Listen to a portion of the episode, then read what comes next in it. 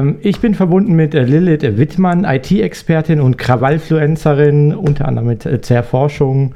Äh, die hat dieses eine Amt entdeckt, Bundesservice für Telekommunikation, und hat da mal ein bisschen genauer hingeschaut. Bundesamt für Telekommunikation. Was, was, was, was, was? was?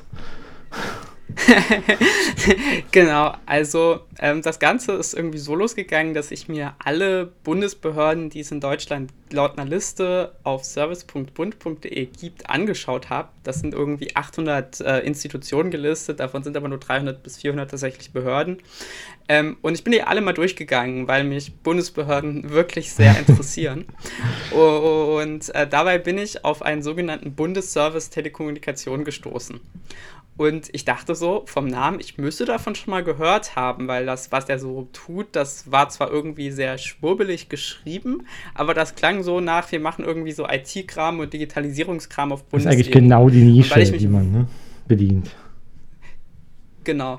Und weil ich so dachte, ja, mit Digitalisierung auf Bundesebene, damit beschäftige ich mich irgendwie jeden Tag. Davon müsste ich schon mal gehört haben. Diese Leute müsste ich eigentlich kennen. Und falls nein, möchte ich diese Leute jetzt sofort kennenlernen, weil die bestimmt total interessanten Krams machen. Und dann habe ich mich hingesetzt und habe so angefangen, Leute, die ich so kenne in der Bundesverwaltung, zu fragen. Und alle so, Lilith, Bundesservice Telekommunikation, bist du dir sicher? Haben wir noch nie gehört. Und das habe ich immer wieder bekommen, so ein paar Tage. Und dann dachte ich so, das ist richtig komisch. Ähm, ich schaue da jetzt mal genauer hin. Und dann habe ich halt in diesem Eintrag auf servicebund.bund.de ganz viele Unstimmigkeiten gefunden. Da stand irgendwie eine Adresse, die sonst nirgends als Liegenschaft des Bundes aufgelistet ist und so weiter und so fort. Und ich dachte dann irgendwann kurz, vielleicht haben sie da irgendwie so einen, äh, einen Eintrag in die Daten reingemacht, um zu sehen, wenn die irgendwie jemand kopiert, diese Daten oder klaut. Also das macht man ja manchmal, dass man so einen Fake-Eintrag in seine Daten packt. Und ähm, dann habe ich mir aber diese Adresse, an der die ja eigentlich sein soll, äh, in Berlin mal angeschaut. Und da hing an der Tür tatsächlich ein Schild Bundesservice Telekom. Also es war schon mal keine Einbildung. Ja? Richtig, es war schon mal keine Einbildung und es war auch nicht ein Fake-Eintrag in der Datenbank. und von da aus habe ich dann halt so ein bisschen angefangen weiterzusuchen und habe halt so Stück für Stück äh, mich irgendwie so vorgearbeitet und immer wieder so einen kleinen Informationsfetzen eingefangen und irgendwann war ich an dem Punkt, dass das auf mich so wirkte, als wäre das irgendwie so eine Tarnbehörde von einem Geheimdienst. Und dann dachte ich so, das ist alles so komisch und davon hat irgendwie noch nie irgendwer gehört. Ähm, ich schreibe mal einen Artikel darüber. Dann habe ich einen Artikel geschrieben und dann habe ich super viele Rückmeldungen bekommen von Leuten, die irgendwie Ideen hatten und so weiter und so fort, was das alles sein könnte. Und dann habe ich all diese Hinweise genommen und habe dieses Spiel wieder gespielt. Ich habe mich irgendwie Stück für Stück vorgearbeitet und äh, naja, jetzt habe ich am Ende rausgefunden, dass das halt eine Tarnbehörde vom Bundesamt für Verfassungsschutz ist, die aber mal eine andere Aufgabe hatte.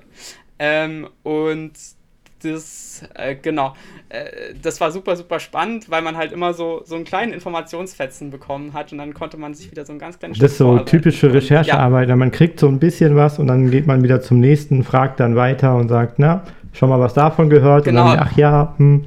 So, wir haben ja hier in der genau. Gegend ja das Ionisphäreninstitut jahrelang gehabt, zum Beispiel. Das ist ja genau sowas gewesen. Ja. Ganz genau es ist halt so, man, also man hat halt so eine Masche aus so einem Wollpulli und dann fängt man an, irgendwie Stück für Stück daran irgendwie zu ziehen.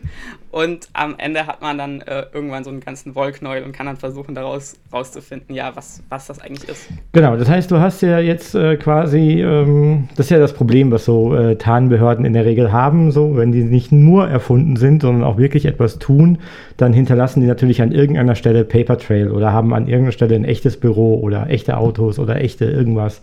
So, ne? Das, das genau. findet sich in der Realität wieder und das kann man dann eben nur zum begrenzten Maße sozusagen verheimlichen. Ähm, du würdest sagen, du hast da einen Geheimdienst gefunden und ja. Ganz genau. Also ich bin mir mittlerweile relativ sicher, dass ich da das Bundesamt für Verfassungsschutz gefunden habe. ähm, und äh, ja, insgesamt mittlerweile drei Entitäten, die sie als Tarnbehörden eingesetzt haben, nämlich einmal das BMI Treptow, also das Bundesministerium des Inneren Treptow, ähm, denn in Treptow gibt es kein ja. BMI, gab es nie ein BMI und wird es vermutlich auch nie ein BMI Doch, geben. jetzt ganz schnell. Jetzt. Ähm, und äh, was es da aber gibt, ist ein Standort des Verfassungsschutzes und ein paar hundert Meter von dem Standort des Verfassungsschutzes gibt es dann eine Haustür, auf der BMI Treptow steht. Ähm, und ich gehe davon aus, dass die Aufgabe dieses Hauses einfach nur ist für Legendenbildung, damit äh, Leute nicht erzählen müssen, dass sie beim Verfassungsschutz arbeiten. Und dasselbe gibt es auch mit dem Verfassungsschutz Köln, wo ja der Hauptsitz vom Verfassungsschutz ist. Und da gibt es dann das BMI Köln. In Köln hatte das BMI vor ganz vielen Jahren mal einen Sitz, mittlerweile aber nicht mehr. Ähm, und wenn man dem äh, BMI Köln aber zum Beispiel Post äh, schickt, dann landet die sehr schnell beim Bundesamt für Verfassungsschutz in Köln. Das habe ich ausprobiert. Hast du denen einen Tracker geschickt, so wie bei, den, äh, bei der Schuhaktion? Ja, genau. Äh, also das, also genau, wer diese Schuhaktion mitbekommen hat, das war eigentlich so ähnlich. Ich habe halt äh, keinen richtigen GPS-Tracker benutzt, sondern ich habe so einen Apple AirTag benutzt. Das ist ja so ein ganz, ganz kleiner mhm. Peilsender. Da habe ich mir so ein Loch in so eine Reisezeitung reingeschnitten, sodass das nicht so auffällt, wenn man irgendwie an dem Umschlag so ein mhm. bisschen wackelt und habe dann da diesen AirTag reingepasst. Und dann konnte ich quasi live mitverfolgen, wie der äh, relativ zügig von der Post äh, nach Köln geschippt wurde und dann heute um 8.30 Uhr in der Früh beim Bundes vor dem Bundesamt für für Verfassungsschutz auftauchte und seitdem äh, ja keine Spur, Spuren mehr hinterlässt, der quasi nicht mehr trackt. Was für ein Zufall. Okay, ähm, das war Lilith Wittmann, ja, IT-Expertin, Krawallfluencerin, ähm, unter anderem mit der Forschung, die für uns ein weiteres, äh, eine Tarnbehörde des Verfassungsschutzes aufgedeckt hat. Letzte Worte noch? So Verfassungsschutz und alle Geheimdienste abschaffen, ist ja völlig logisch, denn äh, wer glaubt, dass der Verfassungsschutz äh, die Verfassung schützt, der glaubt, dass äh, Zitronenfalter Zitronen falten. Ähm, also ja, ist eine völlig nutzlose, gefährliche Behörde, die immer größer wird und nicht mal sich selbst schützen kann. Ähm, Vielen Dank. Gerne, gerne.